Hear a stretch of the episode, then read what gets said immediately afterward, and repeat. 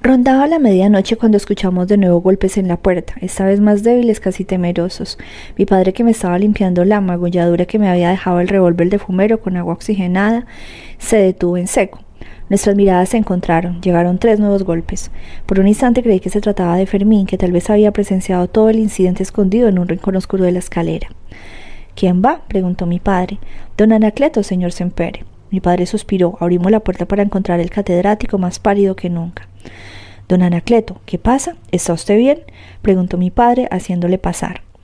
El catedrático portaba un periódico plegado en las manos. Se limitó a tendérnoslo. Con una mirada de horror, el papel aún estaba tibio y la tinta fresca. Es la edición de mañana, musitó don Anacleto. Página 6.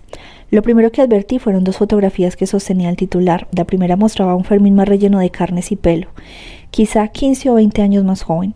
La segunda revelaba el rostro de una mujer con los ojos sellados y la piel de mármol. Tardé unos segundos en reconocerla porque me había acostumbrado a verla entre penumbras. Un indigente asesina a una mujer a plena luz del día. Barcelona, Agencias, Redacción. La policía busca al indigente que asesinó esta tarde a puñaladas a Noria Montfort, Mosdedeu, de 37 años de edad y vecina de Barcelona. El crimen tuvo lugar a media tarde en la barriada de San Gervasio, donde la víctima fue asaltada sin razón aparente por el indigente que al parecer y según informes de la Jefatura Superior de Policía, la había estado siguiendo por motivos que aún no han sido esclarecidos.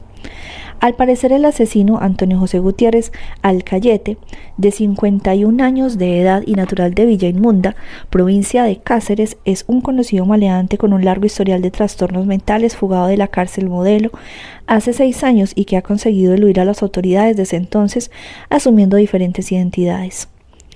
En el momento del crimen vestía una sotana, está armado y la policía lo califica como altamente peligroso.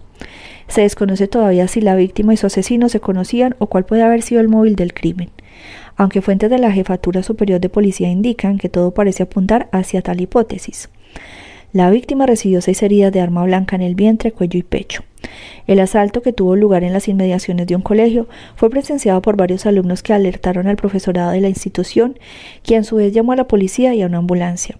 Según el informe policial, las heridas recibidas por la víctima resultaron mortales. La víctima ingresó cadáver en el Hospital Clínico de Barcelona a las 18.15. Capítulo 41 no tuvimos noticias de Fermín en todo el día. Mi padre insistió en abrir la librería como cualquier otro día y ofrecer una fachada de normalidad e inocencia. La policía había apostado a un agente frente a la escalera y un segundo vigilaba la plaza de Santa Ana, cobijando en el portal de la iglesia como santo de última hora. Los veíamos tiritar de frío bajo la intensa lluvia que había llevado en el alba, el aliento de vapor cada vez más diáfano, las manos hundidas en los bolsillos de la gabardina.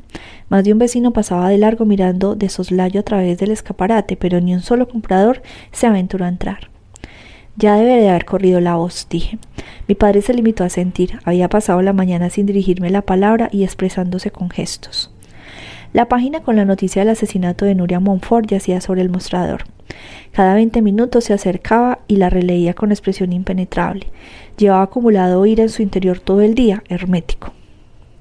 Por mucho que lea la noticia una y otra vez, no va a ser verdad, dije. Mi padre alzó la vista y me miró con severidad. ¿Conocías tú a esta persona, Nuria Montfort?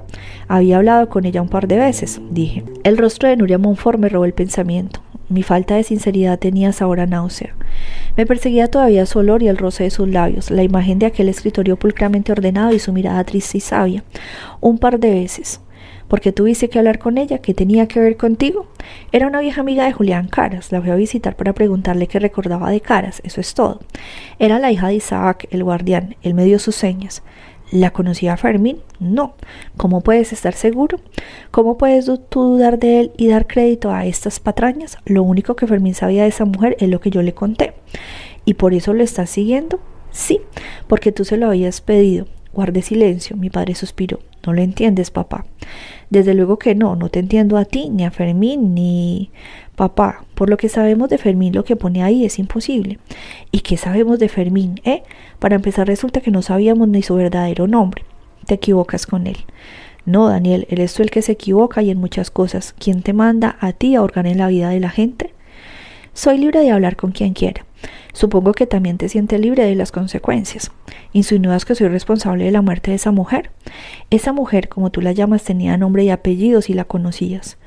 No hace falta que me lo recuerdes, repliqué con lágrimas en los ojos. Mi padre me contempló con, tristeza, negando. Dios santo, no quiero ni pensar cómo estará el pobre Isaac, murmuró mi padre para sí mismo. Yo no tengo la culpa de que esté muerta, dije con un hilo de voz, pensando que tal vez, si lo repetía suficientes veces, empezaría a creérmelo. Mi padre se retiró a la trastienda negando por lo bajo. Tú sabrás de lo que eres responsable o no, Daniel. A veces yo no sé quién eres. Cogí mi gabardina y escapé hacia la calle y la lluvia, donde nadie me conocía, ni me podía leer el alma. Me entregué a la lluvia helada sin rumbo fijo. Caminaba con la mirada caída, arrastrando la imagen de Nuria Monfort sin vida tendida en una fría losa de mármol el cuerpo sembrado de puñaladas. A cada paso la ciudad se desvanecía a mi alrededor. Al enfilar un cruce en la calle Fontanela, no me detuve ni a mirar el semáforo. Cuando sentí el golpe de viento en la cara, me volví hacia una pared de metal y luz que abalanzaba sobre mí a toda velocidad. En el último instante, un transeúnte a mi espalda tiró de mí hacia atrás y me apartó de la trayectoria del autobús. Contemplé el fuselaje centellando apenas unos centímetros de mi rostro, una muerte segura desfilando una décima de segundo.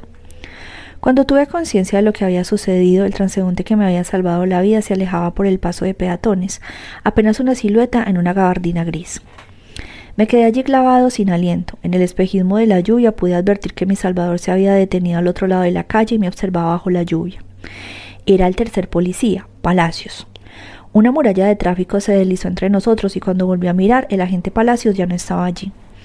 Me encaminé hacia casa de Bea, incapaz de esperar más. Necesitaba recordar lo poco de bueno que había en mí, lo que ella me había dado.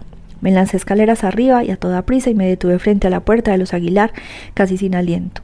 Tomé el llamado y golpeé tres veces con fuerza. Mientras esperaba me armé de valor y adquirí conciencia de mi aspecto, empapado hasta los huesos.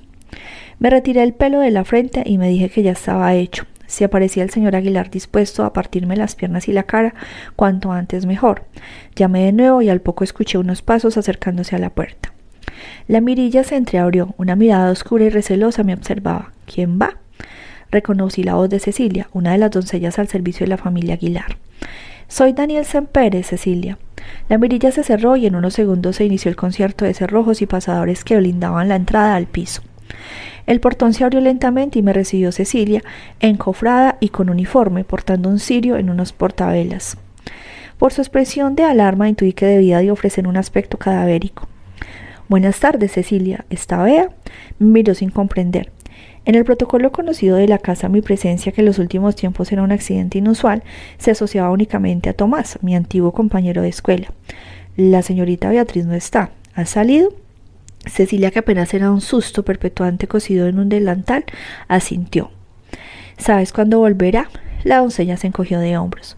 Marchó con los señores al médico hará unas dos horas. ¿Al médico? ¿Está enferma?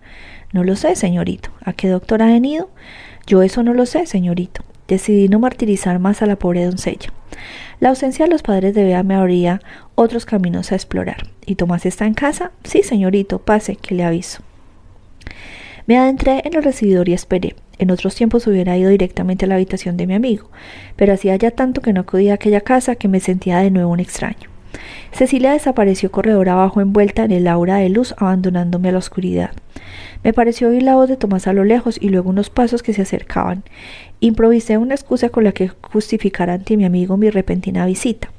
La figura que apareció en el umbral del recibidor era de nuevo la de la doncella. Cecilia me dirigió una mirada compungida y se me deshizo la sonrisa de trapo. El señorito Tomás me dice que está muy ocupado y no puede verle ahora. ¿Qué le has dicho quién soy? Daniel Semper. Sí, señorito, me ha dicho que le diga a usted que se marche. Me nació un frío en el estómago que me cegó el aliento. Lo siento, señorito, dijo Cecilia. Asentí sin saber qué decir. La doncella abrió la puerta de la que no hacía tanto había considerado mi segunda casa. ¿Quiere el señorito un paraguas? No, gracias, Cecilia. Lo siento, señorito Daniel, reiteró la doncella. Le sonreí sin fuerza. No te preocupes, Cecilia. La puerta se cerró sellándome en la sombra. Permanecí allí unos instantes y luego me arrastré escaleras abajo. La lluvia seguía arreciando implacable. Me alejé calle abajo. Al doblar la esquina me detuve y me volví un instante. Alcé la mirada hacia el piso de los Aguilar. La silueta de mi viejo amigo Tomás se recortaba en la ventana de su habitación. Me contemplaba inmóvil, le saludé con la mano, no me devolvió el gesto. A los pocos segundos se retiró hacia el interior. Esperé casi cinco minutos con la esperanza de verle reaparecer, pero fue en vano. La lluvia me arrancó las lágrimas y partí en su compañía. Capítulo 42 de regreso a la librería crucé frente al cine Capitol, donde dos pintores encaramados en un andamio contemplaban desolados como el cartel que no habían terminado de secar se les deshacía bajo el aguacero. La efigie estoica del centinela de turno apostado frente a la librería se discernía a lo lejos. Al aproximarme a la relojería de don Federico Flavia, advertí que el relojero había salido al umbral a contemplar el chaparrón. Todavía se leía en su rostro las cicatrices de su estancia en jefatura. Vestía un impecable traje de lana gris y sostenía un cigarrillo que no se había molestado en encender. Le saludé con la mano y me sonrió. ¿Qué tienes tú en contra del paraguas, Daniel? ¿Qué hay más bonito que la lluvia, don Federico? La neumonía. Anda, pasa que ya tengo arreglado lo tuyo. Le miré sin comprender. Don Federico me observaba fijamente, la sonrisa intacta.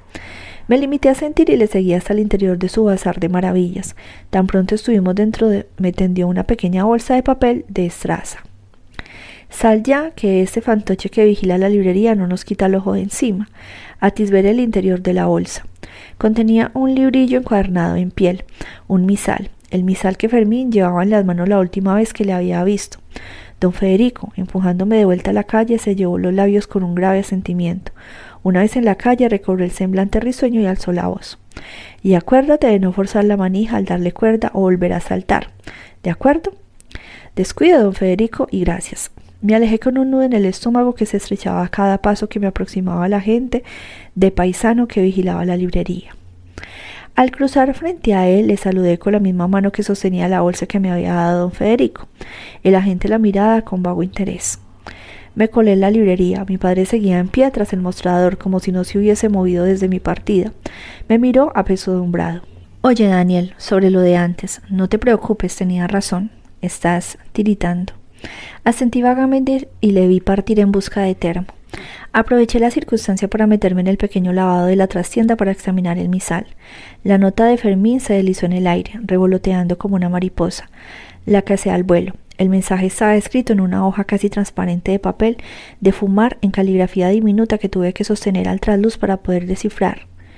Amigo Daniel, no creaste una palabra de lo que dicen los diarios sobre el asesinato de Nuria Monfort. Como siempre es puro embuste. Yo estoy sano, salvo y oculto en lugar seguro.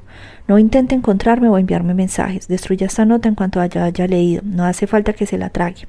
Basta con que la queme o la haga añicos. Yo me pondré en contacto con usted merced a mi ingenio y a los buenos oficios de terceros en concordia. Le ruego que transmita la esencia de este mensaje en clave y con toda discreción a mi amada. Usted no haga nada, su amigo el tercer hombre. FRDT. Empezaba a releer la nota cuando alguien golpeó la puerta del retrete con los nudillos. ¿Se puede? preguntó una voz desconocida. El corazón me dio un vuelco. Sin saber qué otra cosa hacer, hice un ovillo con la hoja de papel de fumar y me la tragué. Tiré de la cadena y aproveché el estruendo de tuberías y cisternas para engullir la pelotilla de papel. Sabía hacer a caramelo, sugus. Al abrir la puerta me encontré con la sonrisa reptil del agente de policía que segundos antes había estado apostado frente a la librería. Usted disculpe, no sé si será el oír llover todo el día, pero es que me orinaba por no decir otra cosa. Faltaría más, dije, cediéndole el paso. Todo suyo, agradecido. El agente que a la luz de la bombilla me pareció una pequeña comadreja me miró de arriba abajo. Su mirada de alcantarilla se posó en el misal de mis manos. Yo es que sin leer algo no hay manera, argumenté. A mí me pasa lo mismo y luego dicen que el español no lee. ¿Me lo presta? Ah, y ahí encima del cisterna tiene el último premio de la crítica. Atajé, infalible. Me alejé sin perder la compostura y me uní a mi padre que me estaba preparando una taza de café con leche. ¿Y ese? pregunté. Me ha jurado que se cagaba. ¿Qué iba a hacer? Dejarlo en la calle y así entraba en calor. Mi padre frunció el ceño. Si no te importa, subo ya a casa. Claro que no, y ponte ropa seca que vas a pillar una pulmonía. El piso estaba frío y silencioso. Me dirigí a mi cuarto y atisbé por la ventana. El segundo centinela seguía allí abajo a la puerta de la iglesia de Santa Ana. Me quité la ropa empampada y me fundé una pijama gruesa y una bata que había sido de mi abuelo. Me tendí en la cama sin molestarme en encender la luz y me abandoné a la penumbra y al sonido de la lluvia en los cristales. Cerré los ojos e intenté conciliar la imagen, el tacto y el olor de Bea. La noche anterior no había pegado ojo y pronto me venció la fatiga. En mi sueño la silueta encapuchada de una parca de vapor cabalgaba sobre Barcelona, un atisbo espectral que se cernía sobre torres y tejados sosteniendo en sus hilos negros cientos de pequeños ataúdes blancos que dejaban a su paso un rastro de flores negras en cuyos pétalos, escrito en sangre, se leía el nombre de Nuria Montfort. Desperté al filo de un alba gris de cristales empañados. Me vestí para el frío y me calcé unas botas de media caña. Salí al pasillo con sigilo y crucé el piso casi a tientas. Me deslicé por la puerta y salí a la calle. Los kioscos de las ramblas ya mostraban sus luces a lo lejos. Me acerqué hasta lo que navegaba frente a la bocanada de la calle Tallers y compré la primera edición del día que aún olía a tinta tibia. Corrí las páginas a toda prisa hasta encontrar la sección de necrológicas. El nombre de Nuria Monfort yacía caído bajo una cruz de imprenta y sentí que me temblaba la mirada. Me alejé con el periódico doblado bajo el brazo en busca de la oscuridad. El entierro era aquella tarde a las cuatro en el cementerio de Montjuic. Volví a casa dando un rodeo. Mi padre seguía durmiendo y regresé a mi cuarto. Me senté al escritorio y saqué mi pluma, Meisterstück, de su estuche. Tomé un folio en blanco y deseé que la plumilla me guiase. En mis manos la pluma no tenía nada que decir. Conjuré en vano las palabras que querían ofrecer a Nuria Montfort, pero fui incapaz de escribir o de sentir nada excepto aquel terror inexplicable de su ausencia, de saberla perdida, arrancada de cuajo. Supe que algún día volvería a mí, meses o años más tarde, que siempre llevaría su recuerdo en el rostro de un extraño, de imágenes que no me pertenecían sin saber si era digno de todo ello. Te vas en sombras, pensé, como viviste. Capítulo 43 Poco antes de las tres de la tarde abordé el autobús en el paseo de Colón que habría de llevarme hasta el cementerio de Montjuic. A través del cristal se contemplaba el bosque de mástiles y banderas aleteando en la dársena del puerto. El autobús que iba casi vacío rodeó la montaña de Montjuic y enfiló la ruta que ascendía hasta la entrada desde el gran cementerio de la ciudad. Yo era el último pasajero. ¿A qué hora pasa el último autobús? Pregunté al conductor antes de apearme. A las cuatro y media. El conductor me dejó a las puertas del recinto. Una avenida de cipreses se alzaba en la bruma. Incluso desde allí, a los pies de la montaña, se entreveía la infinita ciudad de muertos que había escalado la ladera hasta rebasar la cima. Avenidas de tumbas, paseos de lápidas y callejones de mausoleos, torres coronadas por ángeles ígneos y bosques de sepulcros se multiplicaban uno contra otro. La ciudad de los muertos era una fosa de palacios, un osario de mausoleos monumentales custodiados por ejércitos de estatuas de piedra putrefacta que se hundían en el fango. Respiré hondo y me adentré en el laberinto. Mi madre yacía enterrada a un centenar de metros de aquella senda flanqueada por galerías interminables de muerte y desolación. A cada paso podía sentir el frío, el vacío y la furia de aquel lugar, el horror de su silencio, de los rostros atrapados en viejos retratos abandonados a la compañía de velas y flores muertas. Al rato alcancé a ver lo lejos los dos faroles de gas encendidos en torno a la fosa. Las siluetas de media docena de personas se alineaban contra un cielo de ceniza. Apreté el paso y me detuve allí donde llegaban las palabras del sacerdote. El ataúd, un cofre de madera de pino sin pulir, descansaba en el barro. Dos enterradores lo custodiaban apoyados sobre las palas. Escruté a los presentes. El viejo Isaac, el guardián del cementerio de los libros olvidados, no había acudido al entierro de su hija. Reconocí a la vecina del rellano de enfrente, que soñosaba sacudiendo la cabeza mientras un hombre de aspecto derrotado la consolaba acariciándole la espalda. Su esposo, supuse. Junto a ellos había una mujer de unos cuarenta años, vestida de gris y portando un ramo de flores. Lloraba en silencio desviando la vista de la fosa y apretando los labios. No la había visto jamás. Separada del grupo, enfundado en una gabardina oscura y sosteniendo el sombrero a su espalda, estaba el policía que me había salvado la vida el día anterior, Palacios. Alzó la mirada y me observó sin pestañear unos segundos. Las palabras ciegas del sacerdote desprovistas de sentido eran cuanto nos separaba del terrible silencio. Contemplé el ataúd salpicado de arcilla. La imaginé tendida en el interior y no me di cuenta de que estaba llorando hasta de aquella desconocida de gris que se me acercó y me ofreció una de las flores de su ramo. Permanecí allí hasta que el grupo se dispersó y a una señal del sacerdote los enterradores se dispusieron a hacer su trabajo a la luz de los faroles. Me guardé la flor en el bolsillo del abrigo y me alejé incapaz de decir el adiós que había llevado hasta allí. Empezaba a anochecer cuando llegué a la puerta del cementerio y supuse que ya había perdido el último autobús. Me dispuse a emprender una larga caminata a la sombra de la necrópolis y eché a caminar por la carretera que bordeaba el puerto de regreso a Barcelona. Un automóvil negro estaba aparcado a una veintena de metros, al frente, con las luces encendidas. Una silueta fumaba un cigarrillo en el interior. Al aproximarme, Palacios me abrió la puerta del pasajero y me indicó que subiera. Sube que te acercaré a tu casa. A estas horas no encontrarás ni autobuses ni taxis por aquí. Dude un instante. Prefiero ir andando. No digas tonterías. Sube. Hablaba con el tono acerado de quien está acostumbrado a mandar y ser obedecido en el acto. Por favor, añadió. Me subí al coche y el policía puso en marcha el motor. Enrique Palacios, dijo, ofreciéndome la mano. No se la estreché. Si me dejan Colón ya me sirve. El coche arrancó de un tirón. Nos perdimos en la carretera y recorrimos un buen tramo sin despegar los labios. Quiero que sepas que siento mucho lo de la señora Montfort. En sus labios aquellas palabras me parecieron una obscenidad, un insulto. Le agradezco que me salve usted la vida el otro día, pero tengo que decirle que me importa una mierda lo que usted sienta. Señor Enrique Palacios. Yo no soy lo que tú piensas, Daniel. Me gustaría ayudarte. Si esperas que le diga dónde está Fermín, yo me puede dejar aquí mismo. Me importa un comino dónde esté tu amigo, ahora no estoy de servicio, no dije nada.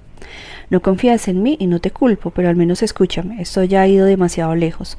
Esa mujer no tenía por qué morir. Te pido que dejes correr este asunto y te olvides que para siempre de ese hombre de caras. Háblase como si lo que está pasando fuese voluntad mía, yo solo soy un espectador. La función se la monta entre su jefe y ustedes. Estoy harto de entierros, Daniel, no quiero tener que asistir al tuyo. Mejor porque no está usted invitado. Hablo en serio. Y yo también, hágame el favor de parar y dejarme aquí. En dos minutos estamos en Colón. Me da lo mismo, ese coche huele a muerto, como usted, déjeme bajar. Palacios aminoró la marcha y se detuvo en el arcén. Me bajé del coche y cerré por un portazo evitando la mirada de Palacios. Esperé a que se alejase, pero el policía no se decidía a arrancar de nuevo. Me volví y vi que bajaba la ventanilla. Me pareció leer sinceridad, incluso dolor en su rostro, pero me negué a darles crédito. Nuria Monfort murió en mis brazos, Daniel, dijo. Creo que sus últimas palabras fueron un mensaje para ti. ¿Qué dijo? Pregunté. La voz atenazada de frío. ¿Mencionó mi nombre?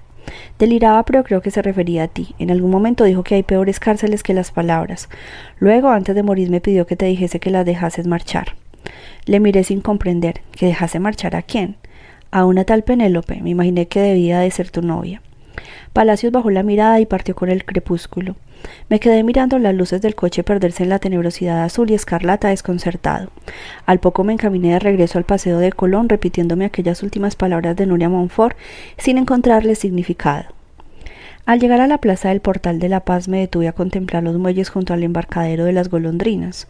Me senté en los peldaños que se perdían en las aguas turbias en el mismo lugar donde una noche ya perdida, muchos años atrás había visto por primera vez a Lain Cooper, el hombre sin rostro. Hay peores cárceles que las palabras, murmuré.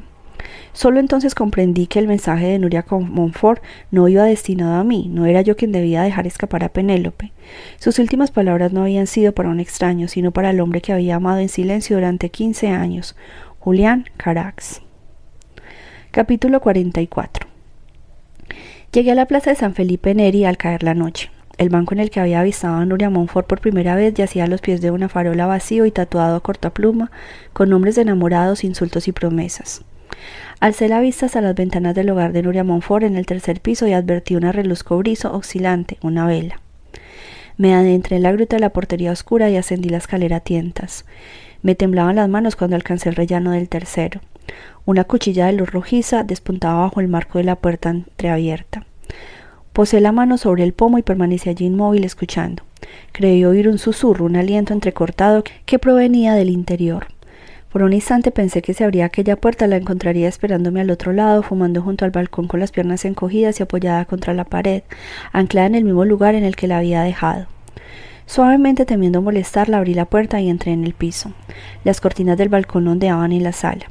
La silueta estaba sentada junto a la ventana, el rostro robado al trasluz, inmóvil, sosteniendo un cirio encendido entre las manos. Una perla de claridad se deslizó por su piel brillante como resina fresca para caer después en su regazo. Isaac Montfort se volvió con el rostro surcado de lágrimas. No le vi esta tarde en el entierro, dije. Negó en silencio, secándose los ojos con el vez de la solapa. Nuria no estaba allí, murmuró al rato. Los muertos nunca acuden a su propio entierro. Echó una mirada alrededor como si con ello quisiera indicarme que su hija estaba en aquella sala sentada junto a nosotros en la penumbra escuchándonos. ¿Sabe usted que nunca había estado en esta casa? preguntó. Siempre que nos veíamos era Nuria quien acudía a mí. Para usted es más fácil, padre. Decía ella, ¿para qué va a subir escaleras? Yo siempre le decía, bueno, si no me invita no voy a ir. Y ella respondía, no hace falta que le invite a mi casa, padre. Se invita a los extraños. Usted puede venir cuando quiera. En más de quince años no vine a verla una sola vez. Siempre le dije que había escogido un mal barrio, poca luz, una finca vieja. Ella sola sentía, como cuando le decía que había escogido una mala vida, poco futuro, un marido sin oficio ni beneficio. Es curioso cómo juzgamos a los demás y no nos damos cuenta lo miserable de nuestro desdén hasta que nos faltan, hasta que nos los quitan. Nos lo quitan porque nunca han sido nuestros. La voz del anciano, desnuda de su velo de ironía, hacía aguas y sonaba casi tan vieja como su mirada.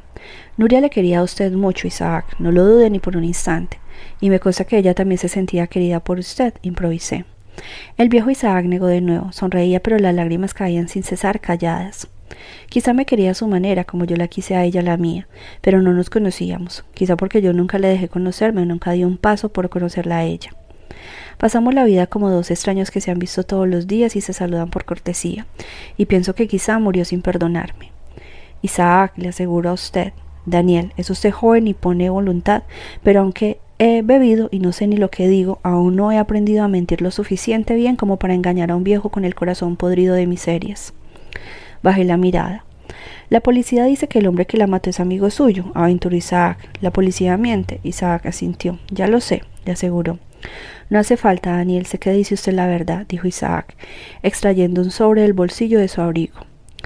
La tarde antes de morir, Nuria vino a verme como solía hacer años atrás. Me acuerdo de que solíamos ir a comer a un café en la calle Guardia, al que yo la llevaba de niña. Siempre hablábamos de libros de libros viejos. Ella me contaba a veces cosas de su trabajo, pequeñeces, cosas que se cuentan a un extraño en un autobús. Una vez me dijo que se sentía haber sido una decepción para mí. Le pregunté que dónde había sacado aquella idea absurda. De sus ojos, padre, de sus ojos, dijo. Ni una sola vez se me ocurrió que tal vez yo había sido una decepción todavía mayor para ella. A veces nos creemos que las personas son décimos de lotería, que están ahí para hacer realidad nuestras ilusiones absurdas. Isaac, con el debido respeto, ha vivido usted como un cosaco y no sabe lo que dice. El vino convierte al sabio en necio y el necio en sabio. Sé lo suficiente para comprender que mi propia hija nunca confió en mí. Confiaba más en usted, Daniel, y solo le había visto un par de veces. Le aseguro que se equivoca. La última tarde que nos vimos me trajo este sobre. Estaba muy inquieta, preocupada por algo que no me quiso contar. Me pidió que guardase este sobre y que si pasaba algo se lo entregase a usted. Si pasaba algo, esas fueron sus palabras, la vi tan alterada que le propuse que acudiésemos juntos a la policía. Que fuera cual fuese el problema encontraríamos una solución. Entonces me dijo que la policía era lo el último sitio al que podía acudir. Le pedí que me revelase de qué se trataba, pero dijo que tenía que marcharse y me hizo prometer que le entregaría a usted este sobre si ella no volvía a buscarlo en un par de días. Me pidió que no lo abriera. Isaac tendió el sobre y estaba abierto. Le mentí como siempre, dijo. Inspeccioné el sobre. Contenía un pliego de cuartillas escritas a mano. ¿Las ha leído usted? pregunté. El anciano asintió lentamente. ¿Qué dicen? El anciano alzó el rostro. Le temblaban los labios. Me pareció que había envejecido cien años desde la última vez que le había visto. Es la historia que usted buscaba, Daniel, la historia de una mujer que nunca conocí, aunque llevara mi nombre y mi sangre. Ahora le pertenece a usted. Me guardé el sobre en el bolsillo del abrigo. Le voy a pedir que me deje solo aquí con ella si no le importa. Hace un rato mientras leía esas páginas me ha parecido que la reencontraba. Yo por más que me esfuerce solo consigo recordarla como cuando era niña. De pequeña era muy callada, ¿sabe usted? Lo miraba todo pensativa y nunca se reía. Lo que más le gustaba eran los cuentos. Siempre me pedía que le leyese cuentos y no creo que haya habido una cría que aprendiese antes a leer. Decía que quería ser escritor y redactar enciclopedias y tratados de historia y filosofía. Su madre decía que todo aquello era culpa mía, que Nuria me adoraba y como pensaba en su padre solo quería los libros, ella quería escribir libros para que su padre la quisiera a ella. Isaac, no me parece una buena idea que usted esté solo esta noche, porque no se viene conmigo, se queda esta noche en casa y así le hace compañía a mi padre. Isaac negó de nuevo. Tengo que hacer, Daniel. Váyase usted a casa y lea esas páginas. Le pertenecen a usted. El anciano desvió la mirada y me dirigí hacia la puerta. Estaba en el umbral cuando la voz de Isaac me llamó, apenas un susurro. Estaba en el umbral cuando la voz de Isaac me llamó, apenas un susurro. Daniel, Sí, tenga usted mucho cuidado. Cuando salí a la calle me pareció que la negrura se arrastraba por el empedrado, pisándome los talones. Apreté el paso y no aflojé el ritmo hasta que llegué al piso de Santa Ana. Al entrar en casa encontré a mi padre refugiado en su butaca. Apreté el paso y no aflojé el ritmo hasta que llegué al piso de Santa Ana. Al entrar en casa encontré a mi padre refugiado en su butaca con un libro abierto en el regazo. Era un álbum de fotografías. Al verme se incorporó con una expresión de alivio que le arrancó el cielo de encima. Ya estaba preocupado, dijo. ¿Cómo fue el entierro? Me encogí de hombros y mi padre asintió gravemente, dando el tema por cerrado. Te he preparado algo de cena. Si te apetece, lo recaliento y. No tengo hambre, gracias. He picado algo por ahí. Me miró a los ojos y asintió de nuevo. Se volvió y empezó a recoger los platos que había dispuesto en la mesa. Fue entonces, sin saber bien por qué, cuando me acerqué a él y le abracé. Sentí que mi padre sorprendido me abrazaba a su vez. Daniel, ¿estás bien? Estreché a mi padre entre mis brazos con fuerza. Te quiero, murmuré. Repicaban las campanas de la catedral cuando empecé a leer el manuscrito de Nuria Montfort. Su caligrafía menuda y ordenada me recortó la pulcritud de su escritorio, como si hubiese querido buscar en las palabras la paz y la seguridad que la vida no había querido concederle. Nuria Montfort, Memoria de Aparecidos, 1933-1955, capítulo 1. No hay segundas oportunidades excepto para el remordimiento. Julián Cares y yo nos conocimos en el otoño de 1933. Por entonces yo trabajaba para el editor Jobse Cavestani. El señor Cavestani le había descubierto en 1927 durante uno de sus viajes de prospección editorial a París. Julián se ganaba la vida tocando el piano por las tardes en una casa de alterne y escribía por las noches. La dueña del local, una tal Irene Marceau, tenía tratos con la mayoría de editores de París y gracias a sus ruegos, favores o amenazas de indiscreción, Julián Caras había conseguido publicar varias novelas en diferentes editoriales con resultados comerciales desastrosos. Cabestani había adquirido los derechos exclusivos para editar la obra de Carax en España y América del Sur por una suma irrisoria que incluía la traducción de los originales en francés al castellano por parte del autor. Confiaba en poder vender unos 3.000 ejemplares de cada una, pero los dos primeros títulos que publicó en España fueron un rotundo fracaso. Apenas se vendieron un centenar de ejemplares de cada uno. Pese a los malos resultados, cada dos años recibíamos un nuevo manuscrito de Julián, que Catesbani aceptaba sin poner reparos, alegando que había suscrito un compromiso con el autor y no todo eran los beneficios y que había que promocionar la buena literatura. Un día, intrigada, le pregunté por qué continuaba publicando novelas de Julián Caras y perdiendo dinero en el empeño. Por toda contestación, Cabestani fue hasta su estantería, tomó una copia de un libro de Julián y me invitó a que lo leyese. Así lo hice. Dos semanas más tarde los había leído todos. Esta vez mi pregunta fue cómo era posible que vendiésemos tan pocos ejemplares de aquellas novelas. No lo sé, dijo Cabestani, pero lo seguiremos intentando. Me pareció un gesto noble y admirable que no casaba con la imagen fenicia que me había hecho del señor Cabestani. Quizá le había juzgado mal. La figura de Julián Caras cada vez me intrigaba más. Todo lo referente a él estaba envuelto de misterio. Por lo menos una o dos veces al mes alguien llamaba preguntando por la dirección de Julián Caras. Pronto advertí que siempre era la misma persona que se identificaba con nombres diferentes. Yo me limitaba a decirle que ya decían las contraportadas de los libros que Julián Caras vivía en París. Con el tiempo aquel hombre dejó de llamar. Yo por si las moscas había borrado la dirección de caras de los archivos de la editorial. Yo era la única que le escribía y me la sabía de memoria. Meses más tarde, por casualidad, me encontré con las hojas de contabilidad que el taller de impresión enviaba al señor Cabestani. Al echarles un vistazo, advertí que las ediciones de los libros de Julián Caras estaban sufragadas en su integridad por un individuo ajeno a la empresa del cual yo no había oído hablar jamás, Miguel Moliner. Es más, los costes de impresión y distribución de las obras eran sustancialmente inferiores a la cifra facturada al señor Moliner. Las cifras no mentían. La editorial estaba haciendo dinero imprimiendo libros que iban a parar directamente a un almacén. No tuve valor para cuestionar las indiscreciones financieras de Cabestani. Temía perder mi puesto. Lo que hice fue anotar la dirección a la que enviábamos las facturas a nombre de Miguel Moliner, un palacete en la calle Puerta Ferriza. Guardé aquella dirección durante meses antes de atreverme a visitarle. Finalmente mi conciencia pudo más y me presenté en su casa dispuesta a decirle que Cabestani le estaba estafando. Sonrió y me dijo que ya lo sabía. Cada cual hace aquello para lo que sirve. Le pregunté si había sido él quien había estado llamando tantas veces para averiguar la dirección de Caras. Dijo que no, y con gesto sombrío me advirtió que no debía darle esta dirección a nadie nunca. Miguel Moliner era un hombre enigmático, vivía solo en un palacio cavernoso y casi en ruinas que formaban parte de la herencia de su padre, un industrial que se había enriquecido con la fabricación de armas y se decía la promoción de guerras. Lejos de vivir entre lujos, Miguel llevaba una existencia casi monacal, dedicado a dilapidar aquel dinero que consideraba ensangrentado en restaurar museos, catedrales, escuelas, bibliotecas, hospitales y en asegurarse de que las obras de su amigo de juventud Julián Carax fuesen publicadas en su ciudad natal. Dinero me sobra y amigos como Julián me faltan, decía por toda explicación. Apenas mantenía contacto con sus hermanos o con el resto de su familia a quienes se refería como extraños. No se había casado y raramente salía del recinto del palacio en el que solo ocupaba la planta superior. Allí tenía montada su oficina donde trabajaba febrilmente escribiendo artículos y columnas para varios periódicos y revistas de Madrid y Barcelona, traduciendo textos técnicos del alemán y el francés, haciendo corrección del estilo de enciclopedias y manuales escolares. Miguel Boliner estaba poseído por esa enfermedad de la laboriosidad culpable, y aunque respetaba y hasta envidiaba la ociosidad en los demás, huía de ella como de la peste. Lejos de presumir de su ética de trabajo, bromeaba sobre su compulsión productiva y la describía como una forma menor de cobardía.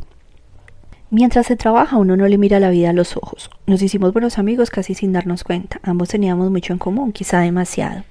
Miguel me hablaba de libros de su adorado Dr. Freud, de música, pero sobre todo de su viejo amigo Julián. Nos veíamos casi todas las semanas. Miguel me contaba historias de los días de Julián en el colegio de San Gabriel. Conservaba una colección de antiguas fotografías de relatos escritos por un Julián adolescente. Miguel adoraba a Julián y a través de sus palabras y sus recuerdos aprendía a descubrirle, a inventar una imagen en la ausencia. Un año después de conocerlos, Miguel Moliner me confesó que se había enamorado de mí. No quise herirle, pero tampoco engañarle. Era imposible engañar a Miguel. Le dije que le apreciaba muchísimo, que se había convertido en mi mejor amigo, pero no estaba enamorada de él. Miguel dijo que ya lo sabía. Estás enamorada de Julián, pero no lo sabes todavía. En agosto de 1933, Julián me escribió anunciándome que casi había terminado el manuscrito de una nueva novela titulada El ladrón de catedrales. Cabestani tenía unos contratos pendientes de renovación en septiembre con Gallimard. Llevaba ya semanas paralizado con un ataque de gota y como premio a mi dedicación decidió que yo viajase a Francia en su lugar para tramitar los nuevos contratos y de paso visitar a Julián Carax y recoger la nueva obra. Escribí a Julián anunciando mi visita para mediados de septiembre y pidiéndole si me podía recomendar un hotel modesto y de precio asequible. Julián contestó diciendo que me podía instalar en su casa un modesto piso en la barriada del Saint-Germain y ahorrarme el dinero del hotel para otros gastos. El día antes de partir visité a Miguel para preguntarle si tenía algún mensaje para Julián. Dudó un largo rato y luego me dijo que no. La primera vez que vi a Julián en persona fue en la estación de Austerlitz. El otoño había llegado a París a traición y la estación estaba inundada de niebla. Me quedé esperando en el andén mientras los pasajeros partían hacia la salida. Pronto me quedé sola y vi a un hombre enfundado en un abrigo negro apostado en la entrada del andén que me observaba entre el humo de un cigarrillo. Durante el viaje me había preguntado a menudo cómo iba a reconocer a Julián. Las fotografías que había visto de él en la colección de Miguel Moliner tenían por lo menos trece o catorce años. Miré a un lado y a otro del andén. No había nadie más excepto aquella figura y yo. Advertí que el hombre me contemplaba con cierta curiosidad, quizá esperando a otra persona, al igual que yo. No podía ser él. Según mis datos, Julián tenía entonces treinta y dos años, y aquel hombre me parecía mayor. Tenía el pelo cano y una expresión de tristeza o cansancio. Demasiado pálido y demasiado delgado, o quizá fuera solo la niebla y el cansancio del viaje. Había aprendido a imaginar a un Julián adolescente. Me aproximé a aquel desconocido con cautela y le miré a los ojos. ¿Julián? El extraño me sonrió y asintió. Julián Carax tenía la sonrisa más bonita del mundo, es lo único que quedaba de él. Julián ocupaba una buhardilla en la sabarría de Saint-Germain.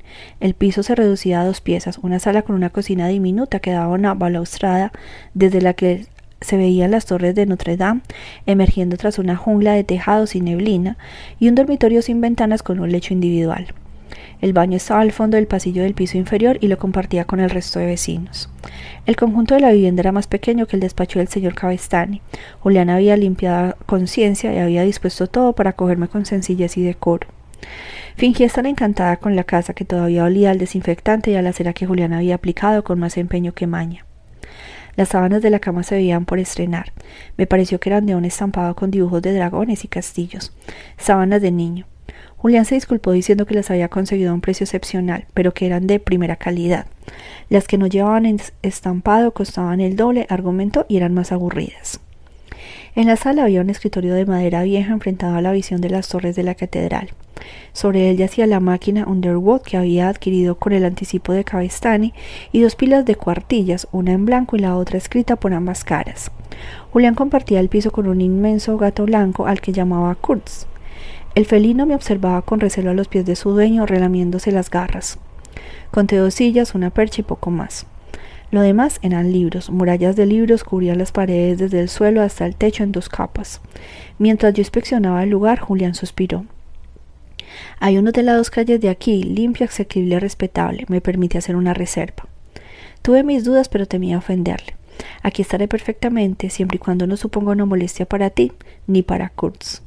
Kurtz y Julián intercambiaron una mirada. Julián negó y el gato imitó su gesto.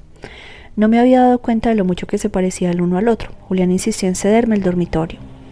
Él alegaba apenas dormía y se instalaría en la sala de un plegatín que le había prestado un vecino Monsieur Terceu, un anciano ilusionista que leía las líneas de la mano a las señoritas a cambio de un beso. Aquella primera noche dormí de un tirón agotada por el viaje. Me desperté al alba y descubrí que Julián había salido. Kurz dormía sobre la máquina de escribir de su dueño, roncaba como un mástil. Me aproximé al escritorio y vi el manuscrito de la nueva novela que había venido a recoger. El ladrón de catedrales. En la primera página, al igual que en todas las novelas de Julián, rezaba la leyenda escrita a mano. Para P. Me sentí tentada de empezar a leer. Estaba a punto de tomar la segunda página cuando advertí que Kurz me miraba de reojo.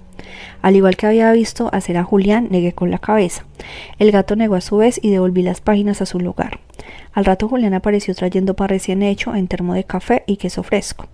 Desayunamos en la balaustrada. Julián hablaba sin cesar, pero rehuía mi mirada. A la luz del alba me pareció un niño envejecido. Se había afeitado y enfundado el que supuse era su único atuendo decente, un traje de algodón color crema que se veía gastado pero elegante. Le escuché hablarme de los misterios de Notre Dame, de una supuesta barcaza fantasma que surcaba el Sena por las noches recogiendo las almas de los amantes desesperados que se habían suicidado, tirándose a las aguas heladas, de mil y un embrujos que inventaban sobre la marcha con tal de no permitirme preguntarle nada. Yo le contemplaba en silencio, asintiendo, buscando en él al hombre que había escrito los libros que conocía casi de memoria, de tanto releerlos, al muchacho que Miguel Moliner me había escrito tantas veces. ¿Cuántos días vas a estar en París? preguntó. Mis asuntos con Hillemar iban a llevarme unos dos o tres días, supuse. Mi primera cita era aquella misma tarde. Le dije que había pensado tomarme un par de días para conocer la ciudad antes de regresar a Barcelona. París exige más de dos días, dijo Julián. No se aviene razones. No dispongo de más tiempo, Julián. El señor Catesbani es un patrón generoso, pero todo tiene su límite. Catesbani es un pirata, pero incluso él sabe que París no se ve en dos días, ni en dos meses, ni en dos años. No puede estar dos años en París, Julián. Julián miró un largo rato en silencio y me sonrió. ¿Por qué no? ¿Alguien te espera? Los trámites de Gallimard y sus visitas de cortesía a varios editores con quienes Catesbani tenía contratos ocuparon tres días completos. Tal y como había previsto, Julián me había asignado un guía y protector, un muchacho llamado Hervé, que tenía apenas trece años y se conocía la ciudad al dedillo. Hervé me acompañaba de puerta a puerta, se aseguraba de indicarme en qué cafés tomar un bocado, qué calles evitar, qué vistas apresar. Me esperaba durante horas a la puerta de las oficinas de los editores sin perder la sonrisa y sin aceptar propina alguna. Hervé chapurreaba un español divertido que mezclaba con tintes de italiano y portugués. Signore Caras ya me ha pagado con toda generosidad de posmeos servicios. Según pude deducir, Hervé era el huérfano de una de las damas del establecimiento de Irene Marceau, en cuyo ático vivía. Julián le había enseñado a leer, escribir y a tocar el piano. Los domingos lo llevaba al teatro a un concierto. Hervé idolatraba a Julián y parecía dispuesto a hacer cualquier cosa por él, incluso guiarme hasta el fin del mundo si era necesario. En nuestro tercer día juntos me preguntó si yo era la novia de Signor Carax. Le dije que no, solo una amiga de visita y pareció decepcionado. Julián pasaba casi todas las noches en vela sentado en su escritorio con Kurz, en el regazo, repasando páginas o simplemente mirando las siluetas de las torres de la catedral a lo lejos. Una noche en que yo tampoco podía dormir por el ruido de la lluvia arañando el tejado, salí a la sala. Nos miramos sin decir nada y Julián me ofreció un cigarrillo. Contemplamos la lluvia en silencio durante un largo rato. Luego, cuando la lluvia cesó, le pregunté quién era P. Penélope, respondió. Le pedí que me hablase de ella, de aquellos trece años de exilio en París. A media voz, en la penumbra, Julián me contó que Penélope era la única mujer a la que había amado. Una noche de invierno de 1921, Irene Marceau encontró a Julián Caras vagando en las calles, incapaz de recordar su nombre y vomitando sangre. Apenas llevaba encima unas monedas y unas páginas dobladas escritas a mano. Irene las leyó y creyó que había dado con un autor famoso, borracho perdido y quizá con un editor generoso. La recompensaría cuando él recobrase el conocimiento. Esa era al menos su versión, pero Julián sabía que le salvó la vida por compasión. Pasó seis meses en una habitación en el ático del burdel de Irene recuperándose. Los médicos advirtieron a Irene que si aquel individuo volvía a envenenarse no responderían de él. Se había destrozado el estómago y el hígado y iba a pasar el resto de sus días sin poder alimentarse más que de leche, queso fresco y pan tierno. Cuando Julián recobró el habla, Irene le preguntó quién era. Pues nadie vivía a mi costa. ¿Qué sabes hacer? Julián dijo que sabía tocar el piano. Demuéstralo. Julián se sentó al piano del salón y frente a una intrigada audiencia de quince putillas adolescentes en paños menores interpretó un nucto de Chopin. Todos aplaudieron menos Irene, que dijo que aquello era música de muertos y que ellas estaban en el negocio de los vivos. Julián tocó para ella un ragtime y un par de piezas de Offenbach. Eso está mejor. Su nuevo empleo le granjeaba un sueldo, un techo y dos comidas calientes al día. En París sobrevivió gracias a la caridad de Irene Marceau, que era la única persona que le animaba a seguir escribiendo. A ella le gustaban las novelas románticas y las bibliografías de santos y mártires que le intrigaban enormemente. En su opinión, el problema de Julián es que tenía el corazón envenenado y que por eso solo podría escribir aquellas historias de espantos y tinieblas. Pese a sus reparos, Irene era quien había conseguido que Julián encontrase editor para sus primeras novelas, quien le había procurado aquella buhardilla en la que se escondía del mundo, lo que la vestía y lo sacaba de casa para que le diese el sol y el aire, quien le compraba libros y le hacía acompañarla a la misa los domingos y luego a pasear por las tullerías. Irene Morceau le mantenía vivo sin pedirle otra cosa a cambio que su amistad y la promesa de que seguiría escribiendo. Con el tiempo Irene le permitió llevarse a alguna de sus chicas a la guardilla, aunque solo fuera para dormir abrazados. Irene bromeaba que ellas estaban casi tan solas como él y lo único que quería era algo de cariño. Mi vecino Monsieur Derceau me tiene por el hombre más afortunado del universo. Le pregunté por qué no había regresado nunca a Barcelona en busca de Penélope. Se sumió en un largo silencio y cuando busqué su rostro en la oscuridad lo encontré cortado de lágrimas.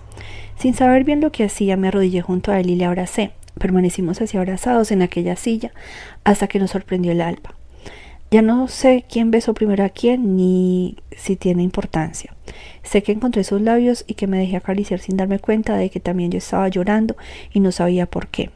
Aquel amanecer y todos los que siguieron durante las dos semanas que pasé con Julián nos amamos en el suelo, siempre en silencio. Luego, sentados en un café o paseando por las calles, le miraba a los ojos y sabía sin necesidad de preguntarle que él seguía queriendo a Penélope. Recuerdo que en aquellos días aprendí a odiar a aquella muchacha de 17 años, porque para mí Penélope siempre tuvo 17 años, a la que nunca había conocido y con la que empezaba a soñar. Inventé mil y una excusas para telegrafiar a Cabestán y prolongar mi estancia. Ya no me preocupaba perder aquel empleo ni la existencia gris que había dejado en Barcelona. Muchas veces me he preguntado si llegué a París con una vida tan vacía que caí en los brazos de Julián como la chica de Irene Marceau que mendigaban cariño a regañadientes. Solo sé que aquellas dos semanas que pasé con Julián fueron el único momento de mi vida en que sentí por una vez que era yo misma, en que comprendí con esa absurda claridad de las cosas inexplicables que nunca podría querer a otro hombre como quería Julián, aunque pasara el resto de mis días intentándolo. Un día Julián se quedó dormido en mis brazos exhausto. La tarde anterior, al cruzar frente al escaparate de una tienda de empeño, se había detenido para enseñarme una pluma estilográfica que llevaba años expuesta en el mostrador y que, según el tendero, había pertenecido a Víctor Hugo.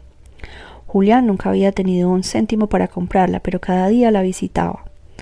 Me vestí con sigilo y bajé a la tienda. La pluma costaba una fortuna que yo no tenía, pero el tendero me dijo que aceptaría un cheque en pesetas contra cualquier banco español con oficina en París. Antes de morir, mi madre me había prometido que ahorraría durante años para comprarme un vestido de novia. La pluma de Víctor Hugo se llevó mi velo por delante, y aunque sabía que era una locura, nunca gasté un dinero más a gusto. Al salir de la tienda con el estuche fabuloso advertí que una mujer me seguía. Era una dama muy elegante, con el cabello plateado y los ojos más azules que he visto jamás. Se me aproximó y se presentó. Era Irene Marceau, la protectora de Julián. Mi lazarillo Herbe le había hablado de mí. Solo quería conocerme y preguntarme si yo era la mujer a la que Julián había estado esperando todos aquellos años. No hizo falta que respondiese. Irene se limitó a sentir y me besó en la mejilla. La vi alejarse calle abajo y supuse entonces que Julián nunca sería mío, que le había perdido antes de empezar. Regresé a la guardilla con el estuche en la pluma oculto en mi bolso. Julián me esperaba despierto. Me desnudó sin decir nada e hicimos el amor por última vez. Cuando me preguntó por qué lloraba, le dije que eran lágrimas de felicidad. Más tarde, cuando Julián bajó a buscar algo de comida, hice el equipaje y dejé el estuche con la pluma sobre su máquina de escribir. Metí el manuscrito de la novela en mi maleta y me marché antes de que Julián regresara. En el rellano me encontré con Monsieur de Sieu, el anciano ilusionista que leía la mano y las muchachas a cambio de un beso. Me tomó la mano izquierda y me observó con tristeza. Vos habéis poison au coueur, mademoiselle. Cuando quise satisfacer su tarifa, negó suavemente y fue el quien me besó la mano. Llegué a la estación de Austerlitz justo a tiempo para tomar el tren de las doce para Barcelona. El revisor que me vendió el billete me preguntó si me encontraba bien. Asentí y me encerré en el compartimiento. El tren partía ya cuando miré por la ventana y avisté la silueta de Julián en el andén, en el mismo sitio que le había visto la primera vez. Cerré los ojos y no los abrí hasta que el tren hubo dejado atrás la estación y aquella ciudad embrujada a la que nunca podría regresar. Llegué a Barcelona al amanecer del día siguiente. Aquel día cumplí los 24 años, sabiendo que lo mejor de mi vida había quedado atrás. Capítulo 2 A mi regreso a Barcelona dejé pasar un tiempo antes de volver a visitar a Miguel Moliner. Necesitaba quitarme a Julián de la cabeza y me daba cuenta de que si Miguel me preguntaba por él no iba a saber qué decir. Cuando nos encontramos de nuevo no hizo falta que le dijese nada. Miguel me miró a los ojos y se limitó a sentir. Me pareció más flaco que antes de mi viaje a París, el rostro de una palidez casi enfermiza que yo atribuí al exceso de trabajo con que se castigaba.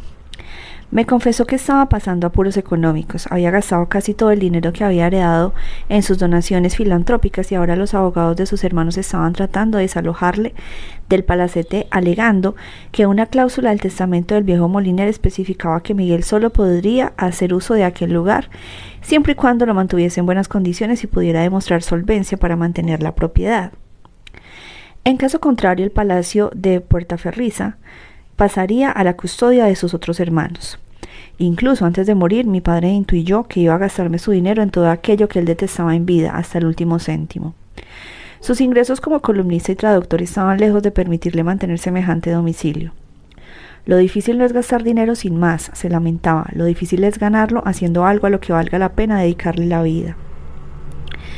Sospeché que estaba empezando a beber a escondidas, a veces le temblaban las manos. Yo le visitaba todos los domingos y le obligaba a salir a la calle y alejarse de su mesa de trabajo y sus enciclopedias. Sabía que le dolía verme.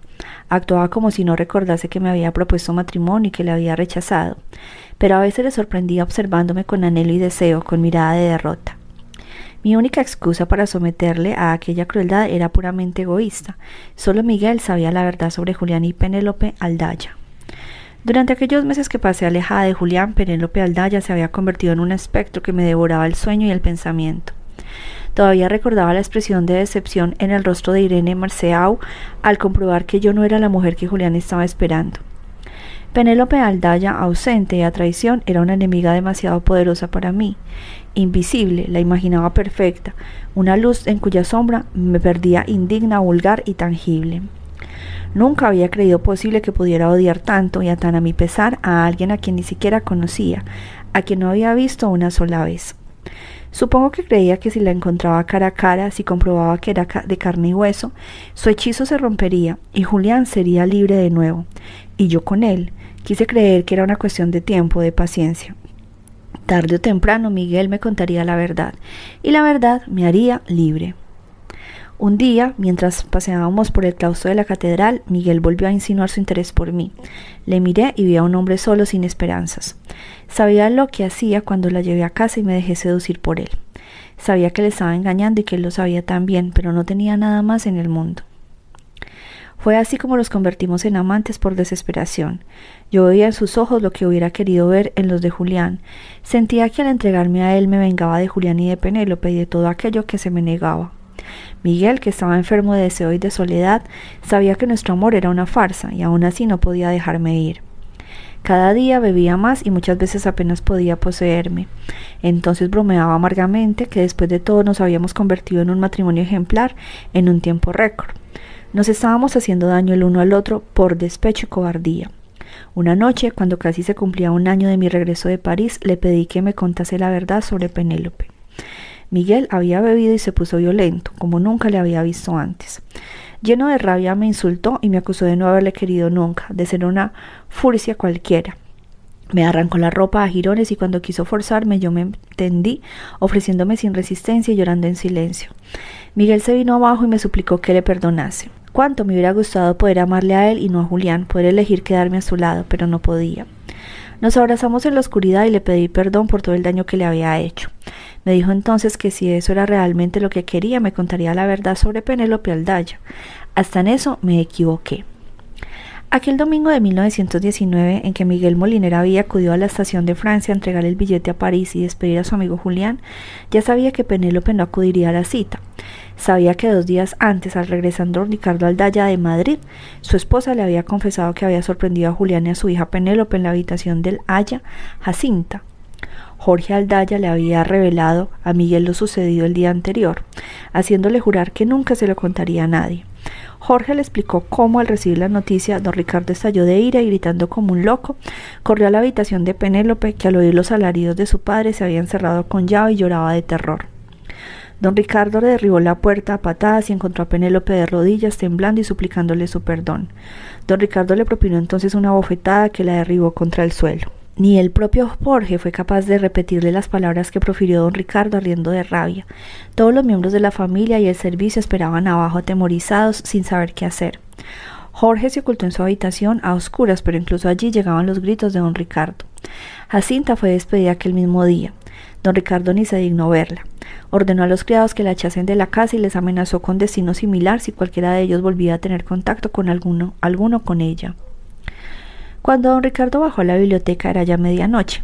Había dejado encerrada bajo llave a Penélope en la que había sido la habitación de Jacinta y prohibió terminantemente que nadie subiera a verla, ni miembros del servicio ni de la familia. Desde su habitación, Jorge escuchó a sus padres hablar en el piso de abajo. El doctor llegó de madrugada. La señora Aldaya le condujo hasta la alcoba donde mantenían encerrada a Penélope y esperó en la puerta mientras el médico la reconocía. Al salir, el doctor se limitó a sentir y a recoger su pago. Jorge escuchó como don Ricardo le decía que si comentaba con alguien lo que había visto allí, él personalmente se aseguraría de arruinar su reputación y de impedir que volviese a ejercer la medicina. Incluso Jorge sabía lo que eso significaba.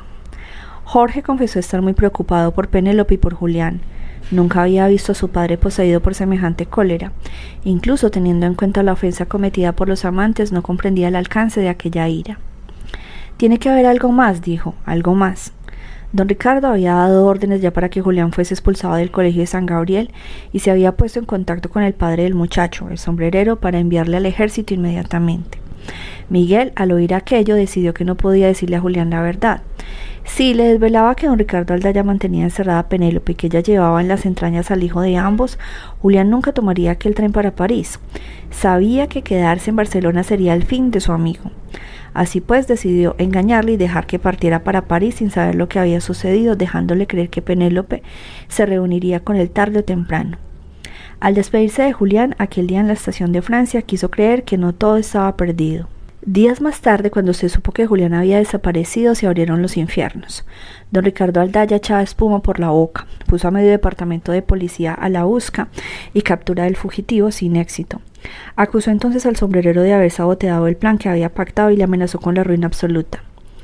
El sombrerero, que no entendía nada, acusó a su vez a su esposa, Sophie, de haber urdido la fuga de aquel hijo infame y la amenazó con echarla a la calle para siempre. A nadie se le ocurrió que era Miguel Moliner quien había ideado todo el asunto.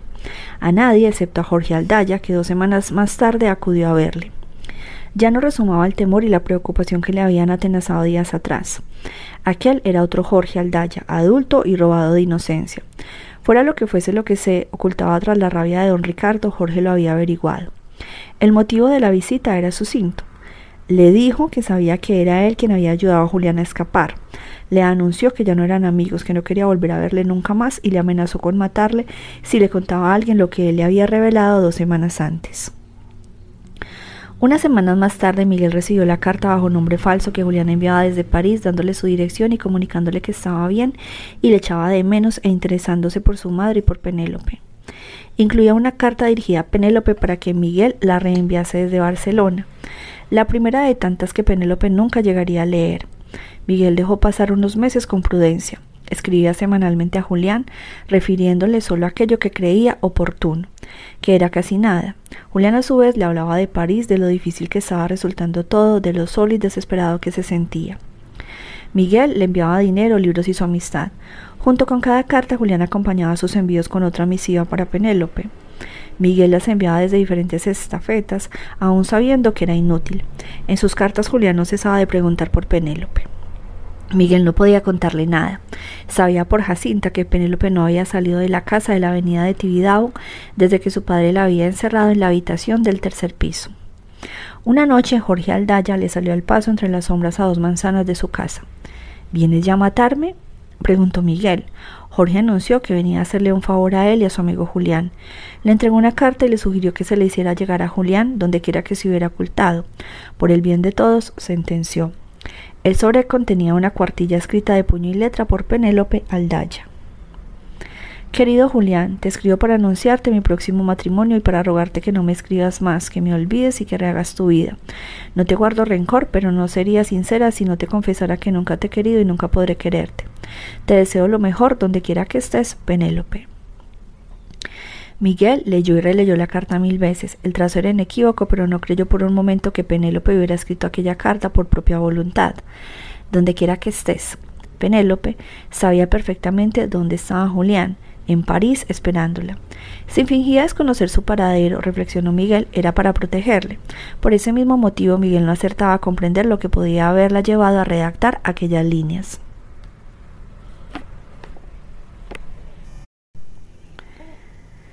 ¿Qué más amenazas podía cernir sobre ella don Ricardo Aldaya que el mantenerla encerrada durante meses en aquella alcoba como una prisionera? Más que nadie, Penélope sabía que aquella carta constituía una puñalada envenenada en el corazón de Julián, un joven de 19 años perdido en una ciudad lejana y hostil, abandonado de todos, apenas sobreviviendo de vanas esperanzas de volverla a ver. ¿De qué quería protegerle al apartarle de su lado de aquel modo? Tras mucho meditarlo, Miguel decidió no enviar la carta, no sin antes saber su causa. Sin una buena razón no sería su mano la que hundiese aquel puñal en el alma de su amigo.